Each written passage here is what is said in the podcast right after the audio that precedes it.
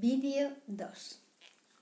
En el vídeo 2 te cuento mm, cómo me fui enterando poco a poco de las, por las noticias de que existía un virus que era contagioso, pero que era como una gripe, que no mataba a nadie, salvo que fueses una parte de esa población que está pues con pocas defensas o que está débil. A nadie aquí en Europa nos preocupaba el virus porque veíamos que estaba muy lejos, estaba en China, en China.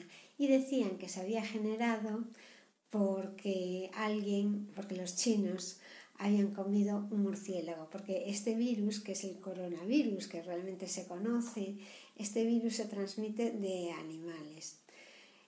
No nos preocupamos, salvo que en las tiendas chinas sí vimos que empezaban a protegerse, fueron los primeros en España en reaccionar. Mm, todo esto supongo que nos iríamos contagiando la población mundial poco a poco por no tomar las medidas suficientes pensando que estaba allí aislado en Oriente. Y no fue así, porque en la semana pasada en, la, en Italia estaban ya afectados, era, estaba empezando, estaban empezando a vivir una situación grave. Grave más que nada porque, aunque es un virus que no causa demasiada mortandad si lo que pasó fue que colapsó el sistema sanitario. De manera que si tú tienes una enfermedad que no es grave porque vas al médico y te la cura, deja de ser grave. El problema es cuando tienes una enfermedad que no es grave y llegas al médico y no te la puede curar porque están saturados y porque no hay suficientes ventiladores para la gente o bien porque tú justamente has tenido un accidente de coche, pero con tan mala suerte que en esta época pues está el hospital saturado, ¿no? Y ese fue uno de los primeros problemas que surgió en Italia, la saturación de la sanidad y que hubo mucha gente que murió y que a lo mejor en otras condiciones no hubiese muerto.